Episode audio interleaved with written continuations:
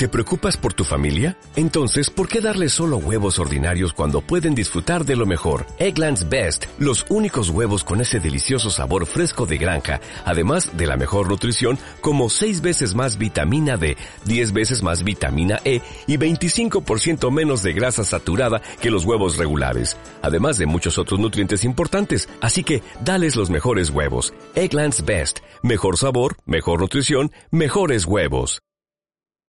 Hola lectores, antes que nada me gustaría agradeceros todos vuestros mensajes felicitándome por los 10.000 suscriptores, estoy muy emocionado, ya no solo por el número de suscriptores, sino también por la acogida que tuvo el vídeo sobre los libros de mi vida, os lo dejo por aquí por si aún no lo habéis visto, porque realmente era un vídeo muy personal que me hacía mucha cosa publicar precisamente por lo personal que va a ser y que constantemente tenía esa vocecita diciéndome esto no interesa a nadie y realmente os gustó muchísimo. Estoy gratamente sorprendido de la acogida que tuvo este vídeo.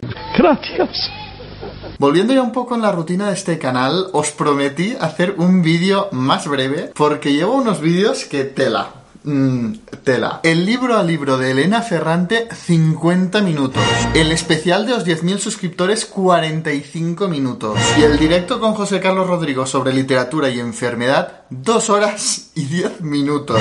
Que cuando José Carlos y yo empezamos a hablar de literatura... Mm, no hay quien nos pare. Cuando hay pop, no hay stop. A ver, que yo tampoco me preocupo por estas cosas, ¿eh? A mí, sinceramente, los vídeos me salen con la duración que me salen. Pero sí que es verdad que viendo que todos los últimos vídeos eran tan largos, dije, pues mira, ¿por qué no hacer una reseñita más breve que se puede ver en un momento? Y, pues aquí estoy haciéndola. El libro que os traigo hoy fue el último libro que leí en esa obsesión por la literatura mexicana que tuve a raíz de Fernanda Melchor y Juan Rulfo. Y es que todo el mundo, desde Alexis Ayala, que fue quien me recomendó Temporada de Huracanes de Fernanda Melchor, que, que me encantó, os dejo la reseña por aquí, hasta Top Libros, un canal que os recomiendo muchísimo. Su mujer es de México y por eso tiene una gran conexión con la literatura mexicana. También me dijo, si te gustó Temporada de Huracanes de Fernanda Melchor, tienes que leer Casas Vacías de Brenda Navarro. Yo estaba en un momento que si alguien me decía que si me había gustado Temporada de Huracanes me gustaría las memorias de Belén Esteban, yo me leía las memorias de Belén Esteban. Siempre echando la culpa a la misma que soy yo. Obsesionado, obsesionado. Yo funciono por obsesiones. Ya cuando vi que en la contraportada estaba recomendada por Fernando Melchor, que dice de Brenda Navarro que es quizá uno de los secretos mejor guardados de la literatura mexicana, mm, yo ya...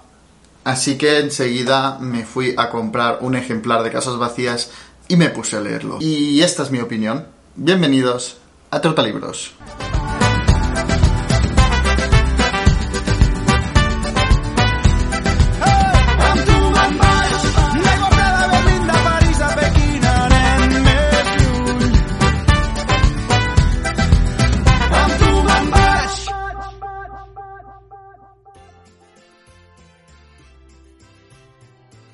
Todos, todos incluidos, parloteaban y se oían a sí mismos mientras nosotros mirábamos confundidas e impávidas, porque eso era lo que había que hacer, ser las casas vacías para albergar la vida o la muerte, pero al fin y al cabo, vacías.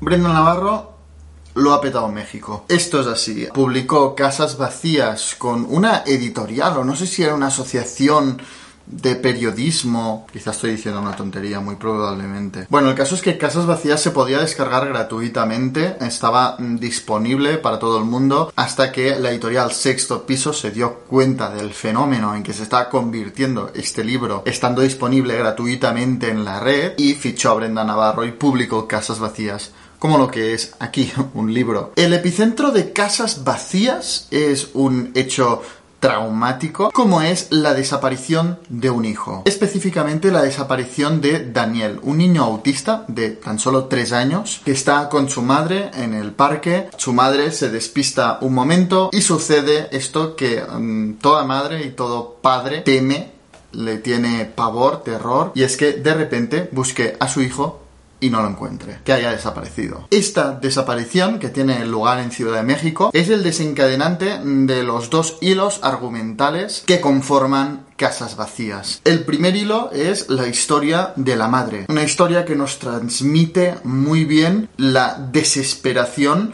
la angustia de una madre que no encuentra a su hijo, que no sabe dónde está, que sabe que está vivo, que sabe que está en alguna parte de esta ciudad tan grande que es México. Te transmite muy bien la incertidumbre y la desesperación de esta madre que busca, que no entiende, que revisita ese momento en el que se puso a escribir un mensaje en el móvil y cuando alzó la mirada su hijo de tres años ya no estaba allí, los remordimientos, lo mal que se siente como madre, pero esa historia te muestra también la cara menos dulce de la maternidad. Y es que la madre de Daniel no quería ser madre, nunca quiso ser madre, ah, nunca tuvo la mal llamada llamada ah, de la maternidad. Y es una situación que le ha venido un poco impuesta, ¿no? Como a tantas mujeres, que todo el mundo pregunta, ¿y cuándo serás madre? Su pareja también quería, y, y al final se dejó llevar por la presión social, que desgraciadamente todas las mujeres sufren por ser madres. Y tuvo a Daniel, un niño que nació autista, y que ella siempre sintió más como una carga, siempre se ha sentido mala madre, y cuando lo pierde es como que se da cuenta de cuánto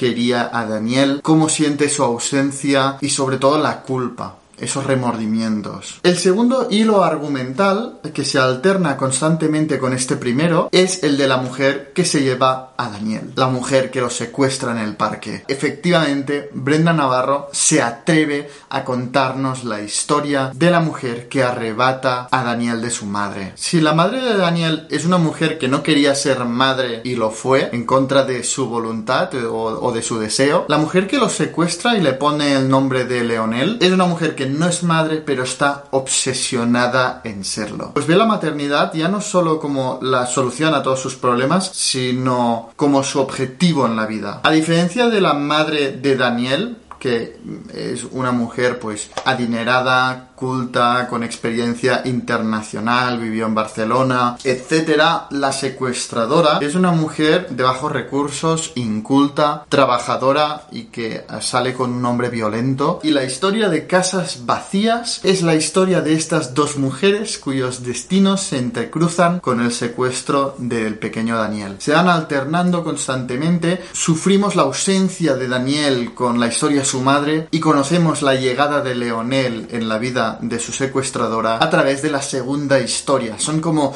dos caras de la misma moneda. También a través de constantes analepsis vamos conociendo la historia de ambas mujeres antes del secuestro para entender cómo han llegado hasta ahí, por qué su madre estaba distraída con el móvil, por qué su secuestradora tomó la decisión de cometer tan abominable, tan cruel acto de robar un hijo a una madre. Y sorprendentemente, muy sorprendentemente, me gustó muchísimo más la historia de la secuestradora que la de la madre. Quizá ya busca esto, la historia, quizá ya busca a través de la madre incomodar al lector, dando una versión de maternidad muy lejos de la imagen idealizada de la maternidad que impera en nuestra sociedad. Esa maternidad de amor sin límites, de entrega total y feliz y satisfecha a las necesidades de un hijo. Quizá fue esto, no niego, pero el hecho es que sorprendentemente me sentí mucho más cercano y entendí mucho más a la secuestradora que a la madre. Me explico. Para mí la madre es un personaje completamente tóxico, de principio a fin. Amarga a todo el mundo que está con ella.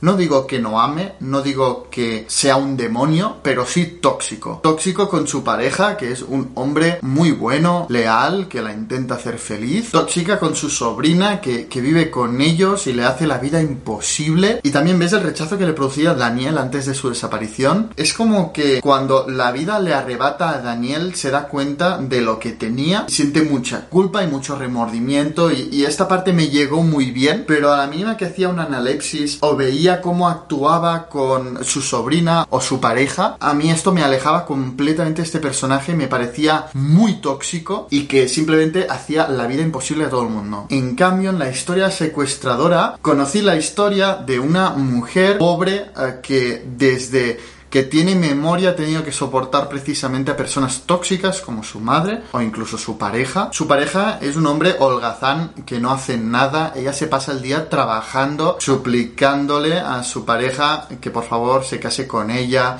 que tengan hijos, que nada le haría más ilusión que fundar una familia, que avanzar, que progresar, ¿no? Que ascender. Y se mata trabajando y su novio, que es un hombre vago, ah, solo la utiliza para lo que quiere y ella como que nunca renuncia a esta esperanza pero al final está sola, completamente sola, no tiene el apoyo de su familia, no tiene el apoyo de su pareja, no tiene el apoyo de nadie, de amigas, de absolutamente nadie, es una mujer sola en la miseria y está desesperada como atrapada en un lugar del que no puede salir no puede avanzar, se siente incapaz de salir del lodazal que es su vida. Y poco a poco se va obsesionando con la idea de ser madre, de tener un hijo en el que depositar todo su amor, un hijo al que querer y ante la imposibilidad, dadas sus circunstancias, su vida, su compañero de vida, que es que además la trata mal. Bueno, es una situación muy dura de leer, pero vemos cómo ella se va refugiando cada vez más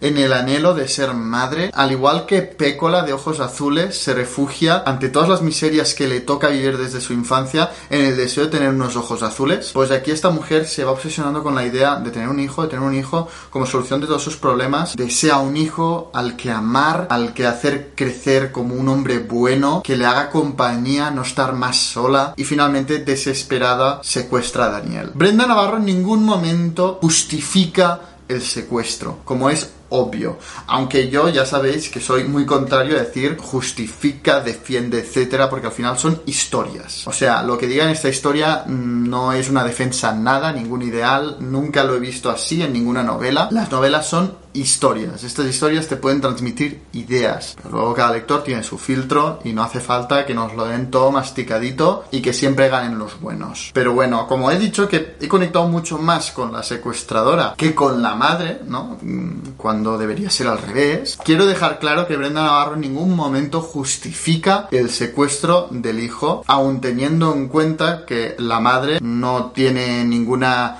intuición maternal, aunque evidentemente lo quiere y lo ama, lo ve como una carga, eh, está muy agobiada con su vida, nunca quiso ser madre, en cambio la otra sí. Pero aún teniendo en cuenta esto, es obvio que no justifica este secuestro, solo hace falta leer el sufrimiento, la agonía que vive la madre de Daniel al no saber dónde está su hijo. Como ya he dicho, Casas Vacías es una historia que nos habla de la cara menos bonita o menos visibilizada de la maternidad. Y es que además ya no solo te muestra la cara de esas mujeres que no quieren ser madres, que nunca quisieron ser madres y la sociedad las ha empujado a serlo, pero es que además aquí te muestra la pesadilla de toda madre, que es la desaparición de un hijo, la, la angustia que te produce no saber dónde está. Y Brenda Navarro lo sabe trasladar muy bien al lector. Tanto el sentimiento de la maternidad impuesta como esta angustia. Y a través de ambos hilos argumentales, tanto el de la madre como el de la secuestradora, te traslada también muy bien la situación de la mujer en la sociedad, la impotencia y la soledad de las mujeres. Casas Vacías es una historia oscura, muy intensa, muy desgarradora, una historia muy cruda, un descenso al infierno del dolor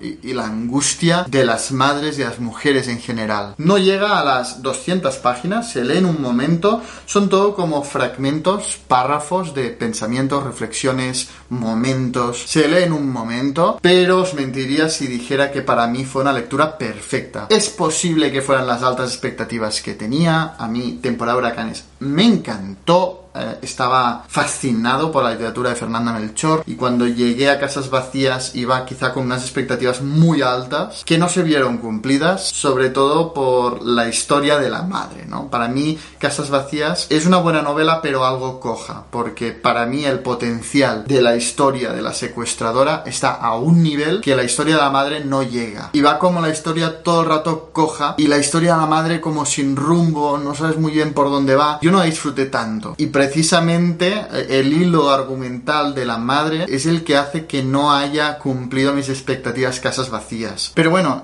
es lo que he dicho desde el principio, que seguramente es algo personal, pero no he conectado tanto con el hilo argumental de la madre. Casas Vacías es una novela devastadora, realista, cruda, desgarradora, intensa. Ah, te traslada perfectamente a posición de una mujer acomodada que sin embargo se le ha impuesto un camino y su dolor al perder a su hijo, al no saber dónde está, a la incertidumbre, esa sensación de no poder respirar, de la angustia, de sentirte culpable por seguir viviendo, sintiéndote tan mala madre ah, y sintiendo el desconocer el paradero de tu hijo. Y por otro lado, la, la soledad de una mujer inculta, pobre, que ha crecido sin esperanza, ah, sin ilusión y aún así intenta con todas sus fuerzas y tal es su desesperación que ah, lo lleva por una vez a cometer un acto indigno, muy cruel, como es el de robar a un niño. Y yo este hecho lo vi incluso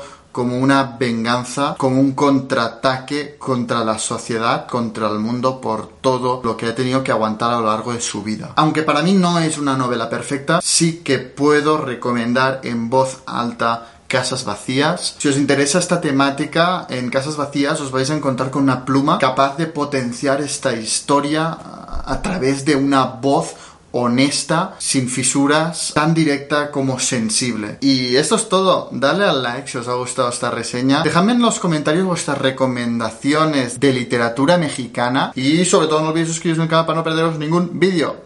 Leed mucho. ¿Por qué los llaman desaparecidos y no se atreven a llamarlos muertos? Porque los muertos somos los que los buscamos.